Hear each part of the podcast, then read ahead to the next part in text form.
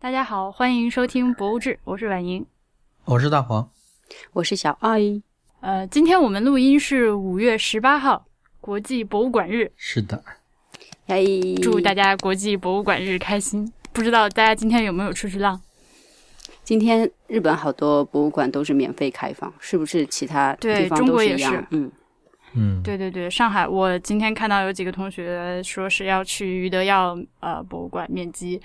呃，然后还有一些博物馆，就是很我基本上关注的所有的博物馆的微信公众号，今天都推出了各种各样的活动和讲座。呃，说到这里，我有点后悔，我们应该在上期节目里面说这件事情，这样大家就可以提前去看。嗯，不管怎么样吧，嗯，希望大家今天过得都很愉快。呃，今天这一期节目我们基本上是一个刊物和集中的刊物和反馈的节目。嗯嗯嗯。嗯，先从哪个看起呢？先从最近的吧。错误太多，无从看起。好，那谁先开始？那我先开始吧。嗯嗯，我我我自己给自己看一下物。我们在录不时尚 Made in 外国那期的时候，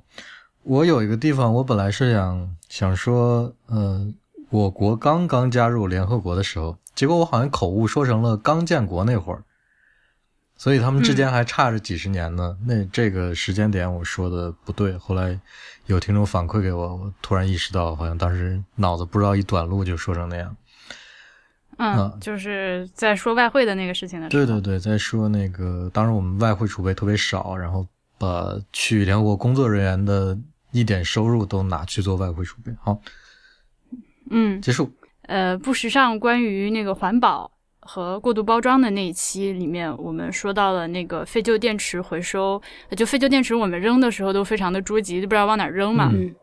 然后后来就有好几个听众跟我们反馈说，呃，现在就是正规渠道生产的电池都都是可以直接扔垃圾桶的，嗯，而且呢，呃，国家不鼓励集中回收，嗯，呃，就是说现在只要是合格正规的厂商生产的合格的电池，它里面的那个有害物的含量都是控制的比较好的，呃，反而是如果呃过度不不能说过度。反而是，如果集中回收之后呢，他们不能切切实实的得到再利用，而是一堆有害电池堆在那儿，嗯，时间一长反而会造成泄漏。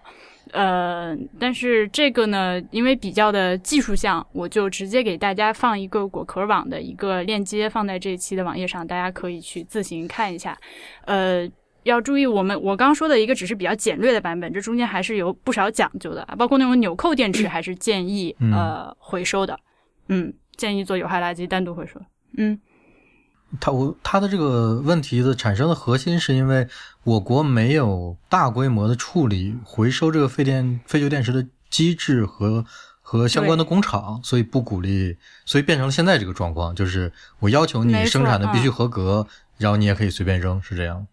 嗯嗯，对，就其实就是如果说我们有正规的渠道，有一个呃能够运行通畅的这个回收系统，把旧电池真的大量的回收起来，回收到那个电池厂里面，嗯，这个里面都是含有非常呃多的可回收的东西的，嗯，只是说嗯这个东西太小了，然后回收难度非常的大，我们现在没有这个东西，那还不如直接随一般垃圾丢弃掉，嗯，好吧，嗯，而且有一些就是。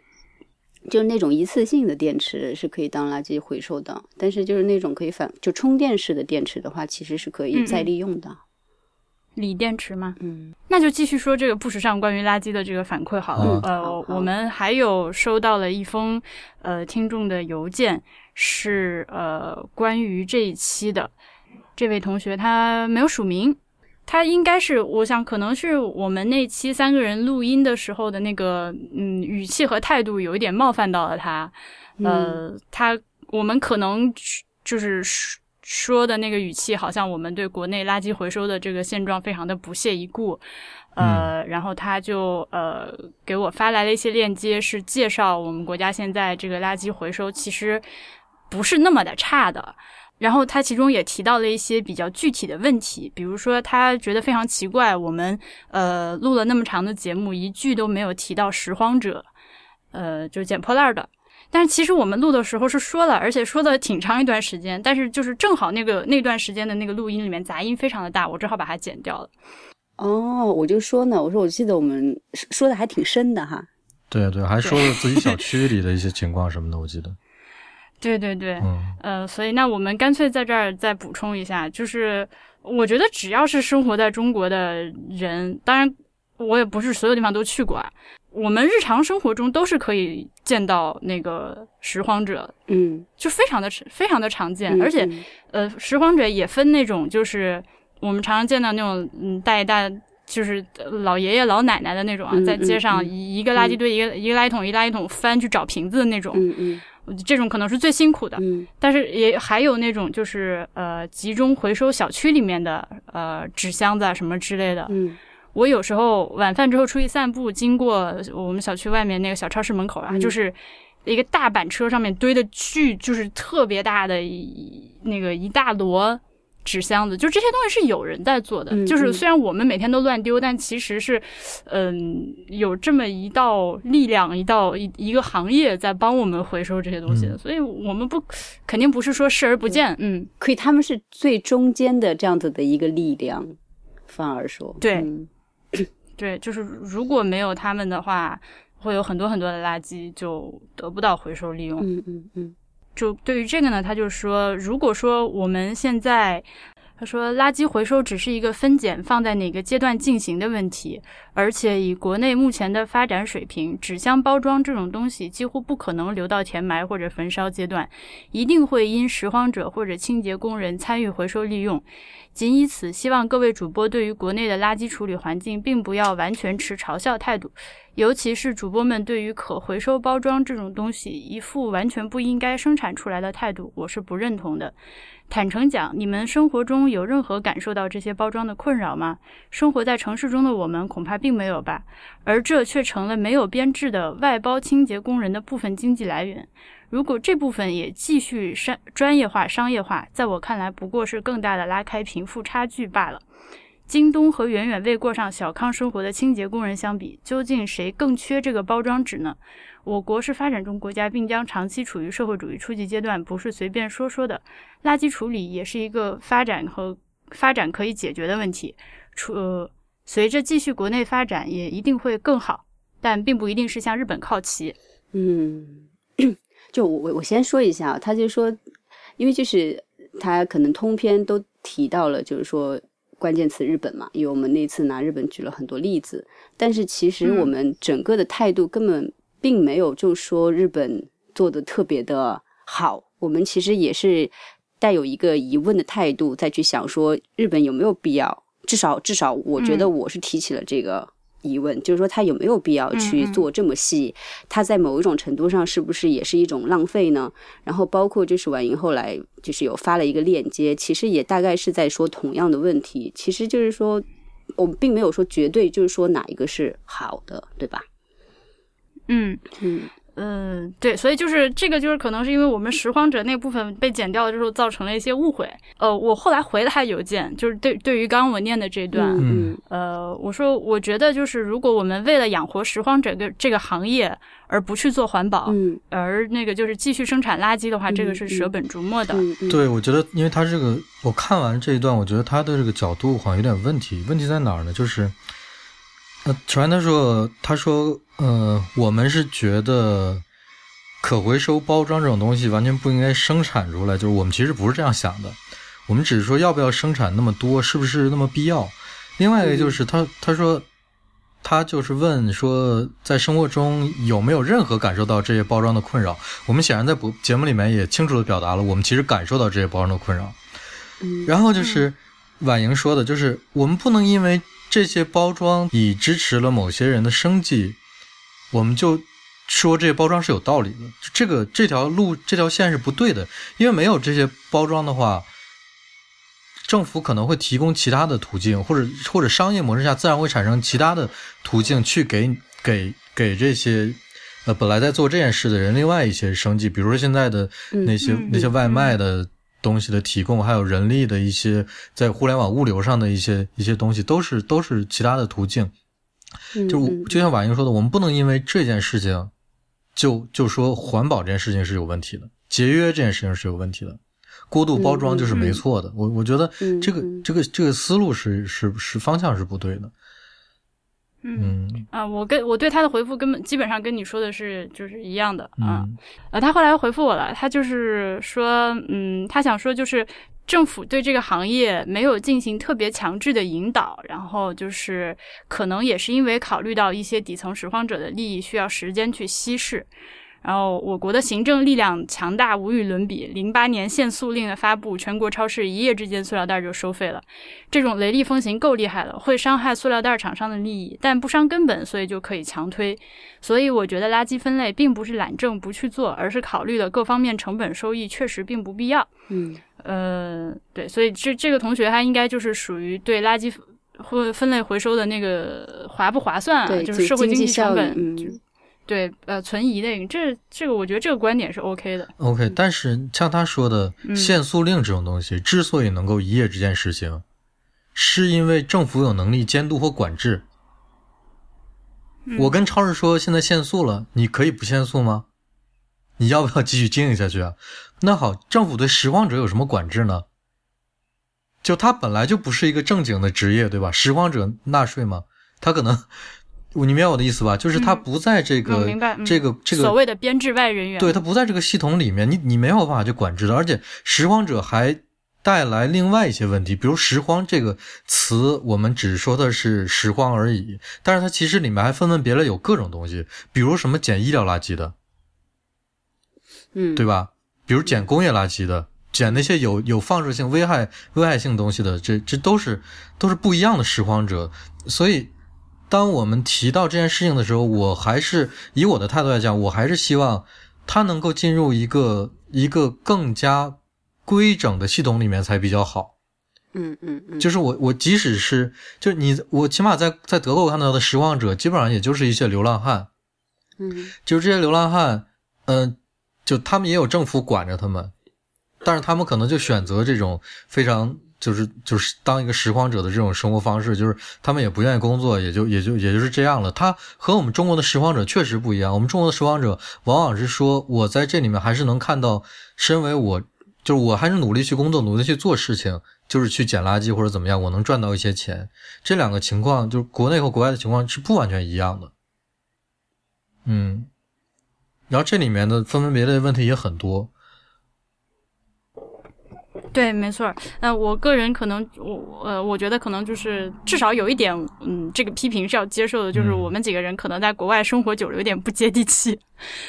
但是，但是 IPN 总的来说就是一群不太接地气的人吧，所以我我我这期节目那个网页上也说了，就是可能你呃去跟超市收银员啊，不是，就是那些你你去跟那些本来要给你袋子的人说不要袋子，人家可能还会说你装。但是我觉得无论如何，只要有讨论就好。对，但是我觉得这个心理包袱有没有，就是完全看个人。如果说我的价值观，我就是觉得我少生产点垃圾是好的，嗯那就是好的。你说我装逼，那我就装逼了。嗯嗯嗯，我觉得我们应该都是哈，在谈到国内的一些问题的时候，其实更多的态度是一种恨铁不成钢，或者就是说，哎呀，就是说如果能改善的话，或者更好什么的，我们没有说置身事外，然后就觉得说中国怎么样或者什么呢？这个还是。嗯，就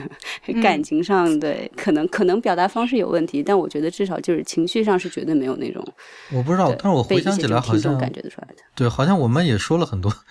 比如德国、日本、加拿大的问题吧。嗯就是我 我们我们也说了很多他们的毛病。就是如果说如果说你说，嗯、因为因为比如说小爱就生活在日本，比较长时间都在日本，啊，我比较长时间就待在德国。你说我不太了解中国的情况，那那是当然的。但是你要是反过来说，就是那你是不是也足够了解，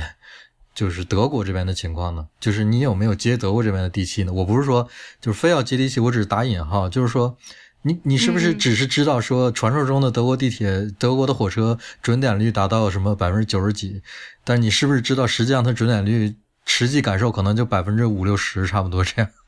就是。嗯，那这个真的很令人吃惊，这在德国的感受。对，所以就就他就是、就是站在不一样的角度讨论同一个问题，角度不一样，得出的结论和观感可能都不一样，这特别正常。所以我觉得有讨论就好。嗯嗯嗯，对，嗯、我们就是观点都是开放的，尤其是在讨论一些我们都不是专家的问题的时候。是的嗯，所以非常非常感谢，嗯就是大家能那么认真的去给我们写一些反馈，提一些问题。那我想再多说两句关于这个，就是呃那期节目的，因为那期节目的链接里面，我给了一个零垃圾运动的一个链接，嗯，然后呢，就呃也有也有一些呃听众就不是通过邮件的方式，用其他就是那个 I M 的方式跟我聊这件事情，嗯，我想说的是，因为零垃圾是一个非常极端的。呃，一个环保的程度，就是我们上次说的，就是那种重复使用的卫生巾那种，就是我和小爱都不能接受的那种东西啊。嗯他们是很极端的，就是我给了这个链接，嗯，呃这也是一个澄清吧，就是想让大家知道，我在页面上放链接，并不等于我认同这个观点。嗯嗯，链呃，那个相关链接的作用是为了，就是一个角角注，就是我们在节目中提到了，什么东西就补充，一些知识。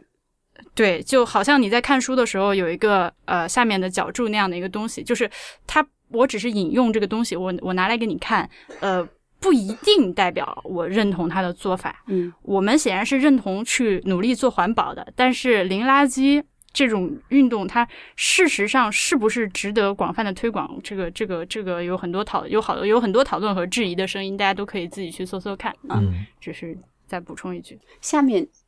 这一封的话也是跟就是不时尚 Made in 外国那一期有关系的。嗯然后呢，因为就是里面提到一些日本的事情，然后兔某人，哎，这位听众刚好也去过日本，然后就说了一下他的一些即将当妈妈，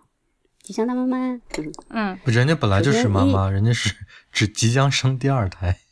啊即啊这样吗哇你们？都好了解哦。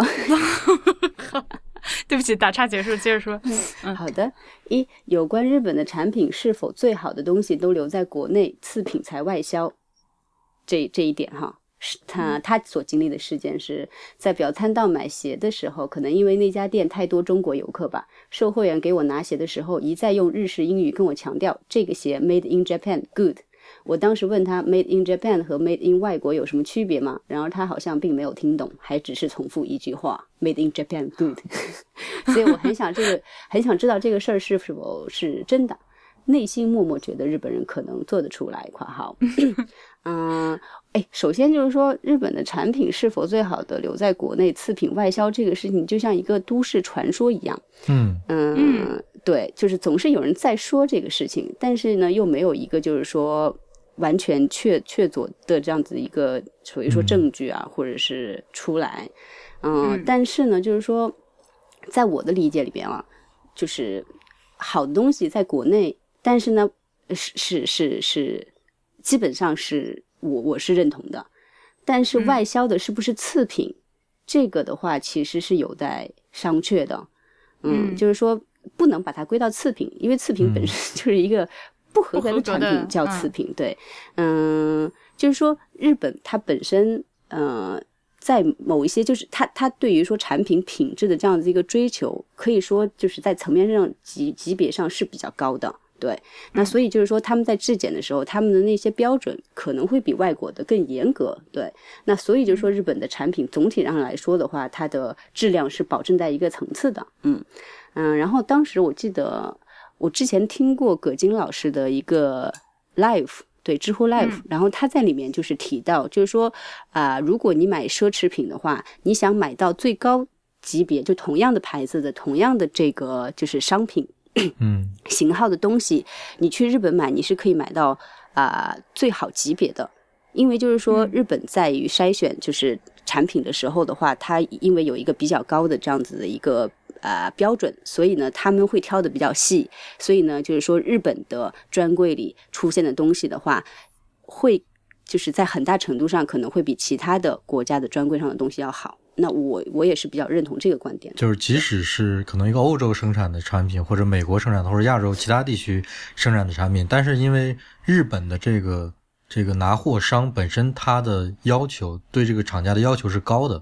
所以厂家可能把最服最就是品质最优秀的那一部分给他。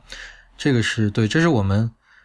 嗯聊到这一期之后，好多听众在各种渠道用一些信息的方式给我们的反馈也，也也提到了很多跟这个有关的问题。就是每一个、嗯每一个拿货的地区，或者说对于生产商来说，是每一个订单都会有不同的要求。而且还涉及到每个国家的对某某一类产品的那个规定的区别。而且给我们反馈的这些听众，大家有好几个都是本人就是在日企这种生产嗯类的公司生呃上班的日企工作的同学，嗯。啊，每个人说法都不太一样，对。所以这个事情确实可能只能永远的沦为都市都市。传说，嗯。好的，然后他在里面也还提到的就是垃圾分类的问题，他自己是确实感受到了日本垃圾分类的啊、这种强大。嗯首先呢，他事件一，朋友去富呃富士音乐节回来的感想，除了日本音乐节做的真好，更大的感触是真 TM 干净。几天演出下来，除了下雨的泥泞，地上一片脏都没有。现场垃圾分类会有志愿者做指导，比如塑呃塑料瓶、瓶盖和瓶身要分开扔，吃烤串串要怎么扔，食物要怎么扔，垃圾袋要怎么扔，还有诸如纸怎么扔。突然觉得日本人好可怕。嗯，事件二，这次去东京旅游的时候，前几天在 Airbnb 找了一个房子，房东在入住前发送了一个文件，其中提到垃圾分类，声明请按照他标写的垃圾分类来扔东西。如果任何一个垃圾满了，提前邮件告诉他。他说他家里就分为四个大类，主要就是纸品、塑嗯塑料瓶、易拉宝和其他。我对垃圾分类这个事情很好奇啊，毕竟在国内也没有什么机会做，说实话。嗯，当时觉得其他这个分类好粗暴，就仔细询问了房东。他说，其实他每次都会在其他的垃圾里再检查一遍，看有没有外国人不会扔。那这个房东真的非常的非常的负责，就是是一个好公民哈。对，然后就是关于就是日本啊。我其实富士音乐就是日本的音乐节，然后很干净这件事情，之前在国内的就是很多媒体上就是都在疯狂的就怎么说传，然后有很多人就是也是写一些见闻，然后被疯狂的转发，然后但是就是说关于日本干净这件事情，我觉得就是已经没有什么好说的争议。了。对，就是就是干净，就就就是比如说我我最 当时来日本最吃惊的就是，平常我们在就在外面走路嘛，然后你的一双鞋，嗯，比如说我买了一双新鞋，就是平常就在外面走，走一个礼拜、两个礼拜，甚至一个月，就鞋底几乎没有什么任何的异物在上面，嗯，嗯除了就是它正常可能摩擦摩擦摩擦，会会出现的这个损损伤之外，没有任何脏东西。这个是当时我嗯，就是真被震到的一点。哎，好，那么这是关于不时尚的一些反馈。呃，接下来是上一期上一期我们三个人一起在录的那个穷困的博物馆里面那一期，嗯这一期呢也是非常对不住大家，我们的功课做的我的功课做的不到位，呃，有好几个听众来写反馈，主要都是关于大都会博物馆的。就说啊，首先就是他们都提到说大都会博物馆也是卖东西的嘛。我们在节目里面说了，说他不卖东西了是吗？哦，我们在节目里说的是不知道，哦，我想起来，嗯嗯嗯嗯嗯，就是说，因为它是一个国立的博物馆，所以它可能没有办法去卖东西。对，对，是这么说的。呃，但是呢，这个里面就有两重错误。就对，第一，第一，那个大都会博物馆是卖东西的。嗯嗯、呃在那个呃，有有一位听众叫 Lucy 给我发来的邮件，他直接给了我一个那个 Christie's 的那个佳士得的一个拍卖链接，就是他们是卖东西的。嗯，然后还有一个问题就是关于这个博物馆它是不是公立博物馆的一个讨论。呃，这位听众呢，应该是一位姓包的先生，嗯呃，他呢写来了非常详实的邮件，我非常感谢他。嗯嗯呃，我觉得我们念一下吧。好嗯，嗯这位听众本人他是在大都会博物馆做过一整年的志愿者的，所以他会比我们更了解一些实际的情况。我们仨都没去过美国嘛。嗯。呃，他说：“婉莹你好，关于新的一期节目，其中三位主播讨论大都会艺术博物馆的内容有几处跟事实有所出入，当然我所知道的资讯也未必全面，暂且提出来以供参考。以下是我的几点看法：一，suggested admission 并非 free admission。其政策是 pay as you wish at the admission desk，以及你要付一些钱，哪怕一美分来换取门票。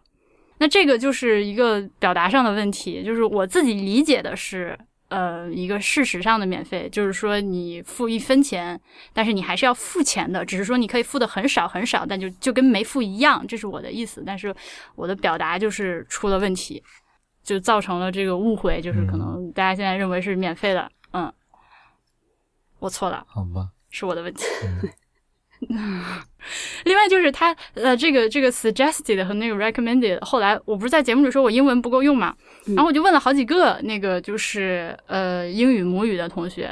好玩的是这几个人给我的反馈也都不太一样哈，都不一样，对啊，有有人说觉得那个 suggested 更强制，有人说那个呃 suggested 更。Formal 就更正式，嗯，但是我们听众群里面有一位飞，他是个医生，然后他因为医生大家都是要拿英语看那些医书的嘛，嗯，他说在那个医书里面，呃，就是用这两个词的话，suggested 的那个就是呃推荐程度就可靠程度更高一些，嗯，啊不是，sorry 说反了，呃 recommendation 这个这个词的那个呃推荐程度更高一些，嗯嗯嗯嗯。这就这个这个语言上的问题 就挺神奇的，大家可以感兴趣的同学可以去翻一下五年高考三年模拟英语卷里面，这边有没有 这种东西去抠一抠。嗯，那接下来是下一条，他说二，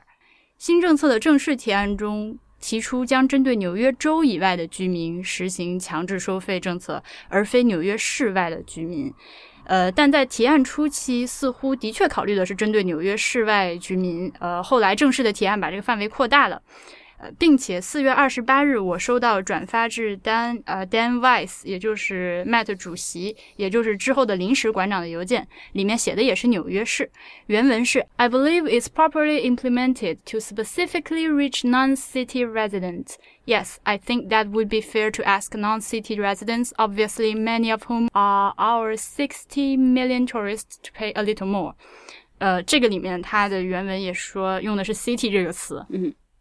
呃，所以就是这个东西现在到底是针对纽约州还是纽约市外的居民收费，可能还不是特别的确定。嗯，然后我回邮件的时候，我问了他，我说你怎么，你你你知不知道有没有些内部的信息，就是大都会要采取什么样的方法甄别啊？就是不管是纽约州还是纽约市嘛。嗯，他说现在也是不是很清楚。呃，至少是没有对外公布，网上也查不到消息。嗯嗯，猜测就是也是我们说的驾照、市民卡，然后或者是学生证、工作证之类的东西。嗯嗯。第三点是，呃，Met 不是，呃，Met 就是大都会博物馆，不是公立博物馆。虽然它的建筑物甚至水电都是由纽约市负责。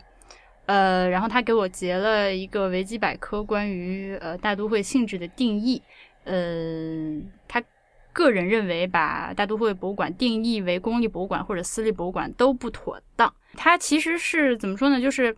嗯，纽约市是拥有这个博物馆的建筑和什么水电啊，呃，还有一些这个保安的费用啊，呃，但是这个藏品是属于一个就是私人的集团，嗯，对，它是有，它是有个，它是有一一群股东的。然后这个这个这个这个董事会里面有四十一个 member，嗯，呃，对，然后其中有一些是又是那个纽约市的一些官员，所以就是比较复杂，就是这个权属上，你说我们说它是公立博物馆也不是很严谨，就这样。嗯，果然是三个没有去过美国的人在这聊美国的博物馆，就有点不靠谱。哦，然后就是第四点，第四点就刚刚就是我们开头就一开始提到，就是说佳士得也是拍卖过他们的藏品的嘛。然后他给了一个，就是嗯，至少最近一次，去年九月份也是卖了一批中国的瓷器，而且卖了还蛮多钱的，嗯。然后就是我我之前我们上期上次节目的时候，我不是找到了那个就是大英博物馆就关于他们卖展品的一个规定嘛，然后就是说它是可以卖展品的，但是它是比如说要要卖就是多少年以后的啊，然后或者什么大量。被复制的，然后是是什么生产的那个，然后还有就是他们卖的那个展品的话，必须是用来购买新的展品，而不是用来支付，比如说员工工资呀，或者是说帮助他们解决财政困难的嘛，对吧？然后呢，后来我又去查了一下，就是美国的博物馆的规定是一样的，嗯，也是就是说，你你如果出售展品的话，一定是说用于购买新的。藏品的，然后我刚刚就看了一下他给的那个佳士得的那个链接嘛，然后里面也明确就提到，就是说这这一就是卖的这个钱的话，是用于就是购买其他的藏品，就只是说对自己的嗯藏品进行一个换血。对，将拍卖所得将用作博物馆购藏基金，所以就还是蛮蛮蛮蛮清楚的这边。嗯呃，那你既然提到了那个大英博物馆的一百件，呃，大，那你既然提到大英博物馆呢，我们就还有一个呃长长的邮件是呃一位听众他自己去看了大英博物馆一百件文物展，然后写的一个观展的体验。其实我们经常收到这种就是篇幅还蛮长的，而而且有些是图文并茂的反馈。嗯嗯呃，我就我们每次收收到的时候都觉得非常的感人，嗯，然后我也想以后如果有机会的话，我们可以呃在就是我们的网站上，或者是通过那个邮件群发的方式，在征得这些作者同意的情况下，把他们的邮件那个群发给大家，或者或者放在网站上看，嗯，嗯，今天这位同学是应该是一位姓高的先生啊，当然他自称大叔。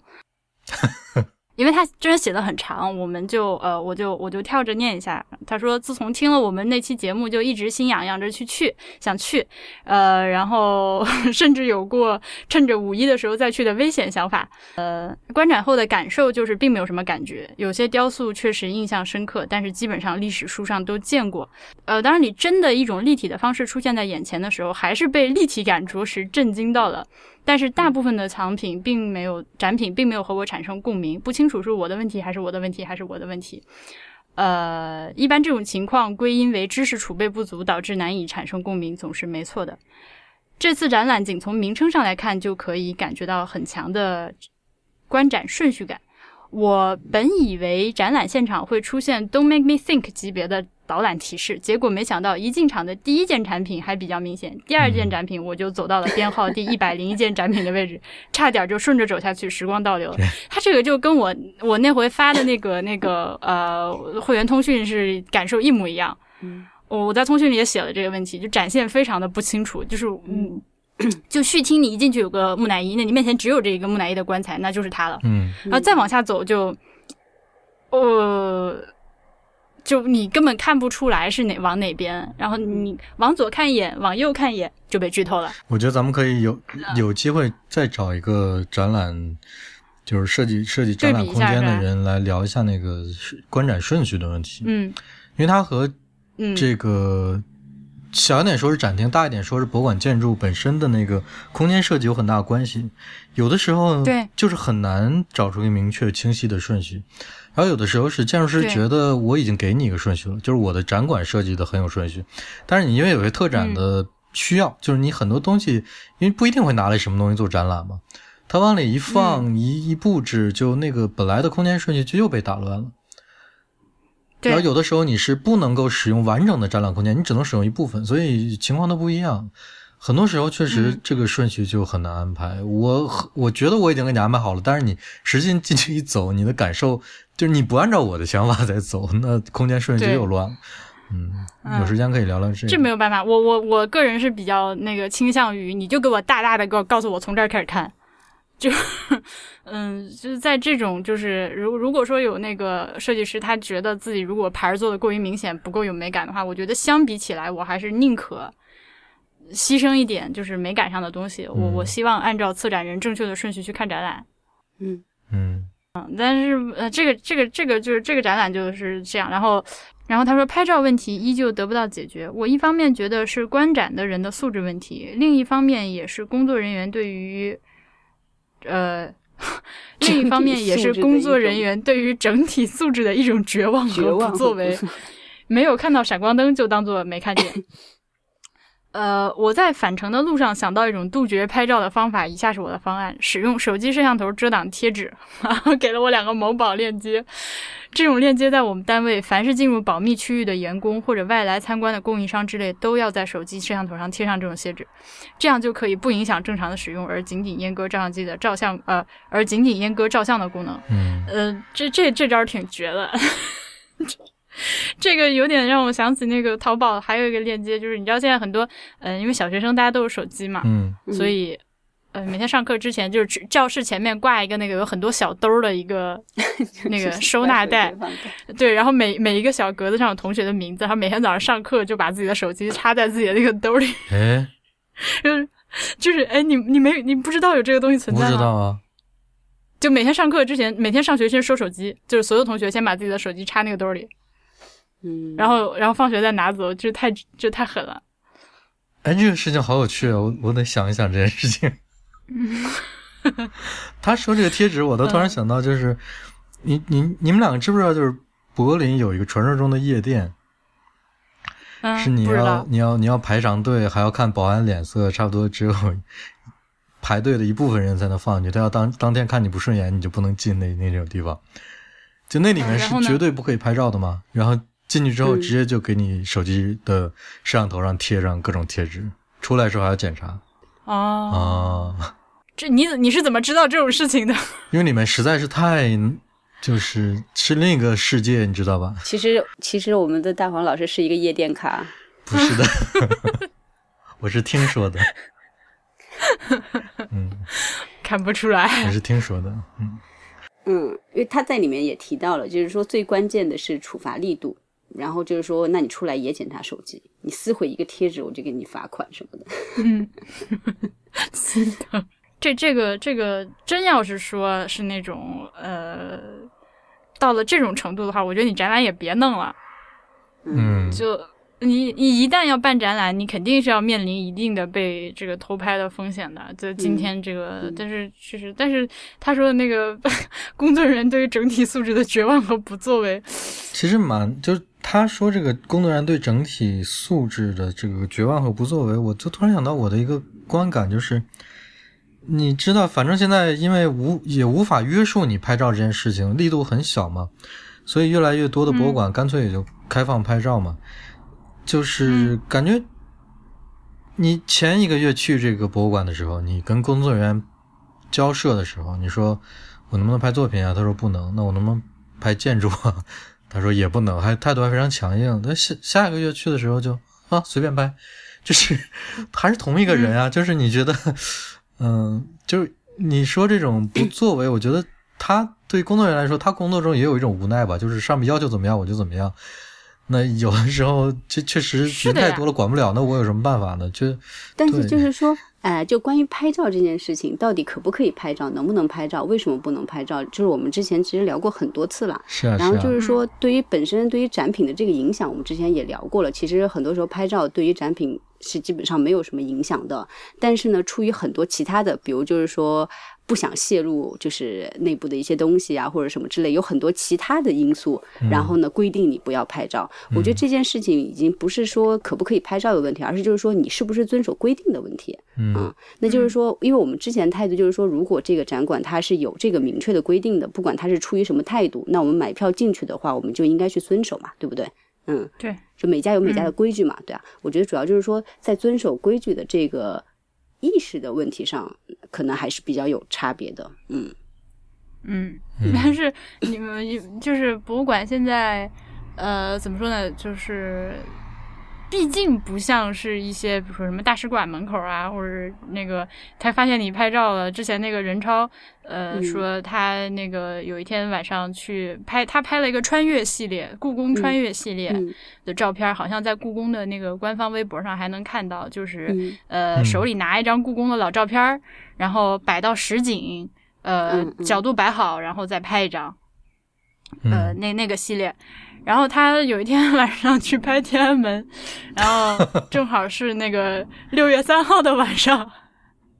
他就 拍拍到了木樨地，木樨地，木去找樨地这个。对这个懂的同学自然懂，我就不嗯剪了这。然后他说就是呃刚刚一拍，然后就冲出好多大汉，把他那个摁住，然后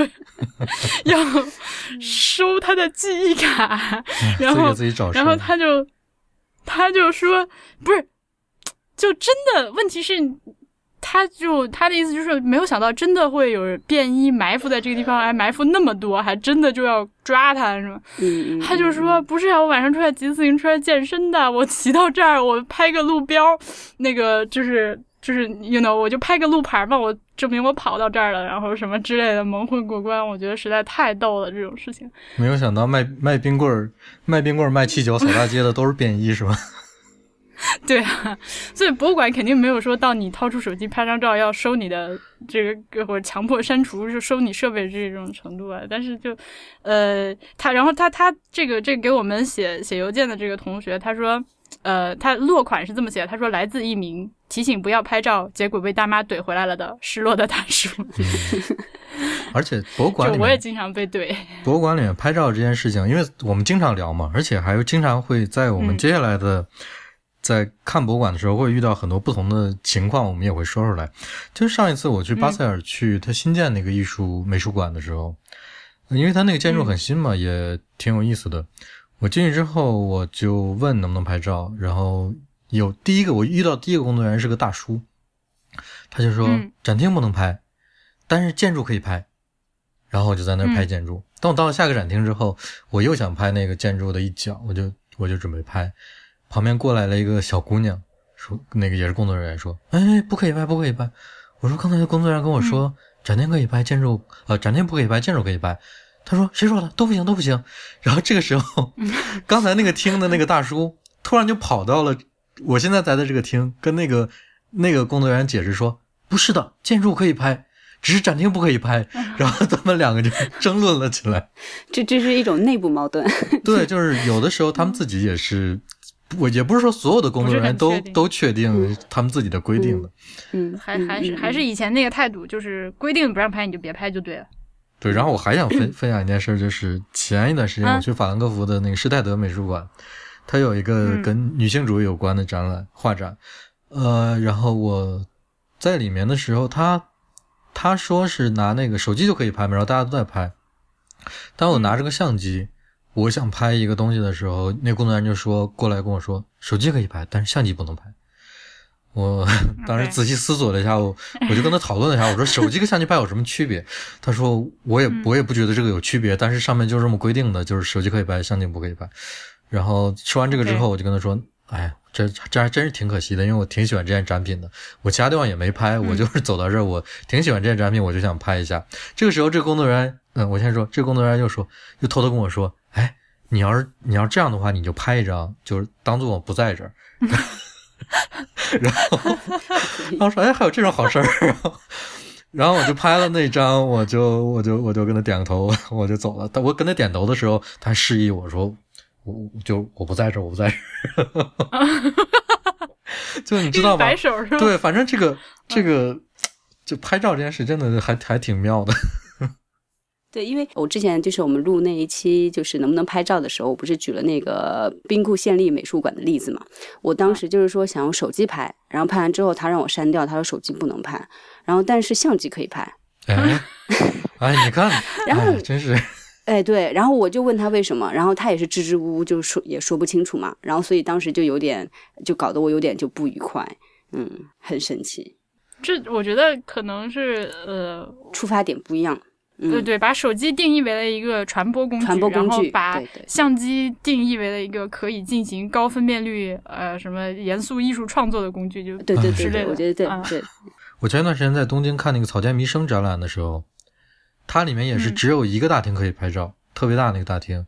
但是也是手机可以拍，相机不能拍，所以这现在是两派嘛？这是？哎，我也去了那个展呢，也有人用相机拍啊。那那就是不但分两派，还分日单双号是吗？那么再次感谢这位同学的邮件，非常的欢乐。嗯嗯。然后接下来是一封在收件箱里面沉睡了很久的呃关于城市规划的反馈，这个来自呃亲爱的田石老师。嗯，田石老师，他说：“各位主播好，最近几期节目讨论了不少关于城市规划方面的内容。”因为我目前的专业正好是城市设计，所以想说说自己的看法。呃，田石老师在哪儿念书啊？他在英国。哦，大黄在节目中说，城市就是人类文明，这个观点其实并不极端，至少在现代这是完全成立的。这涉及到一些对于城市定义的问题。我很喜欢的一句话是：嗯，婉莹来念英语吧。我 The city does not exist. What exists are different and distinct form of urban lives. 嗯，大家一定都能理解，当我们说城市的时候，它并不仅仅是一块物理上的区域，也不仅仅是一个特定的人群的集合，而是一个人和人互相产生关系，由居住在由居住这种行为而产生出的空间。这也是为什么城市规划会不可避免地涉及到社会、政治、经济这些领域。列菲弗尔把空间分成物理、精神和体验的空间，这三者是不可分割的。而对于城市形态的设计，必然会和社会、政治、经济、文化互相作用。我的专业里很大的一个课题是参与性设计，即让居民本身，而不仅仅是政府和专家参与到设计的过程中来。按照福柯的理论，空间是权力的载体。所以，现在城市设计很大程度上也是一个要多大程度的按照谁的意志来塑造城市的过程。让居民参与城市规划，可以看作是将政府是政府将塑造城市空间的权利让渡了一部分给居民。当然，不同的政府对此有不同的态度，有些是表面工程，有些完全自治，有些根本不提。但无论如何，让渡多少权利？参与的方式是什么？规则由谁来制定？怎怎么样参与效率高？设计完了，参与者不满意怎么办？这些问题都是一直存在的，也不会有什么标准答案。嗯，去年有一门必修课的主题是 “What makes a city good”。最后我写下的观点是：一个好的城市是一个容错率更高的城市，既能够让更高比例的居民拥有融入城市生活的权利。社会作为一个系统，为了维护自身的稳定，总有一部分人是被排除在外而不能从中受益的。程度轻一些的，比如穷人；重一些的，比如变态杀人狂和精神病患者。而一个更好（这个好是打引号的）的系统，能够承受更多的异端。历史的例子，比如异教徒、走资派或 LGBT 女性隐者里的女主角讲过一句话：“那些宁愿生活在自己。”羞耻的意淫中也不付诸行动的恋童癖者，应该得到奖章，也是类似的意思。他们没有破坏破坏社会的稳定，却比常人付出了更多的代价。嗯，我觉得他田石老师的这封信一下子又升华了我们的这期节目。对 对对，我们应该经常找田石老师来上节目。对。呃，但是就是因为我我也看过《女性者》嘛，然后对于那个就是他说的宁愿生活在自己羞耻的阴影中，也不付诸行动的恋童癖者应该得块奖章，我也有非常深的嗯印象和感触。就对我来说的话，呃，就矫情一点的话，就是真的是感谢他们的不作为。对我，我就我觉得这篇反馈本身就已经说的很好，挺好，挺清楚的了。嗯，对，就没有什么可补充的，就拿出来和大家分享一下。对。呃，另外我意识到了我们博物志常管人瞎叫老师的这个坏习惯。呃，是这样，小艾老师是因为他真的是老师，所以他叫小艾老师。然后，哎，我们之前都是说的小艾老师不是老师，但是不知道为什么 叫小艾老师叫小艾老师。他确实是他，首先他是人生导师，然后他也是他也是我的日语老师，对吧？所以他确实是老师。但是这个。啊，这个你抛这种解释，我也是挺服气的。但是乱叫老师这个坏习惯，我们一定要改过来，因为我这个现在叫老师，很多时候是就跟在骂人似的嘛。嗯，真的真的那个，你不要用一个那个有一点狭隘的社会社会上的某一某一个片面的认知去来解释我们对别人。嗯，好吧。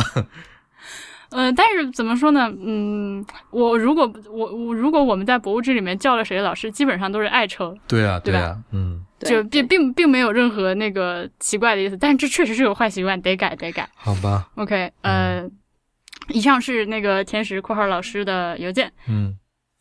好的，那么我们今天这期呃非常丰富的反馈和纠错的节目就录制到此结束。呃，感谢大家的收听，拜拜。再见，拜拜。